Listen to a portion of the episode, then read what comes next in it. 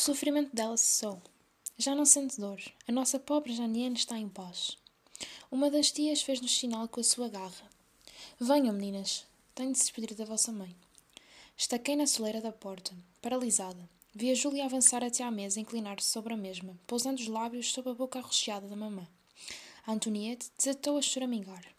Ao canto, o Luciano de seis anos batia com os seus soldadinhos de lata uns contra os outros, e o Alfonso de nove olhava fixamente desnorteado.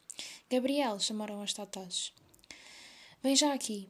As suas vozes esvoaçavam ao meu redor, quais corvos, precipitando-se sobre mim e debicando-me Observei o cadáver da minha mãe, com as mãos entrelaçadas sobre o peito, os olhos fechados e as maçãs do rosto afundadas, com uma palidez de cera. Mesmo à distância, vê-las assim fez-me pensar que quando as pessoas dizem que os mortos estavam em paz, mentiam. Os mortos não sentiam, desapareciam para sempre. Nunca mais veriam, veria a minha mãe. Ela não voltaria a afagar-me o cabelo, dizendo: Gabriel, por que não consegues manter as tranças arranjadas? Não voltaria a entrar no nosso quarto à noite para ver se tínhamos frio. Não tornaria a subir as escadas com os meus cestos e distribuir doces pelos mais pequenos, para que a Júlia e eu pudéssemos ajudar com o seu trabalho. Nunca mais voltaria a mostrar a diferença entre o ponto da bainha e um ponto de chuleio.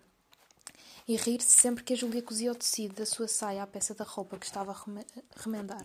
A mamã partia e nós estávamos ali, sozinhas, com as tias e o cadáver dela, sem ninguém para nos consolar. Mademoiselle Chanel Gottner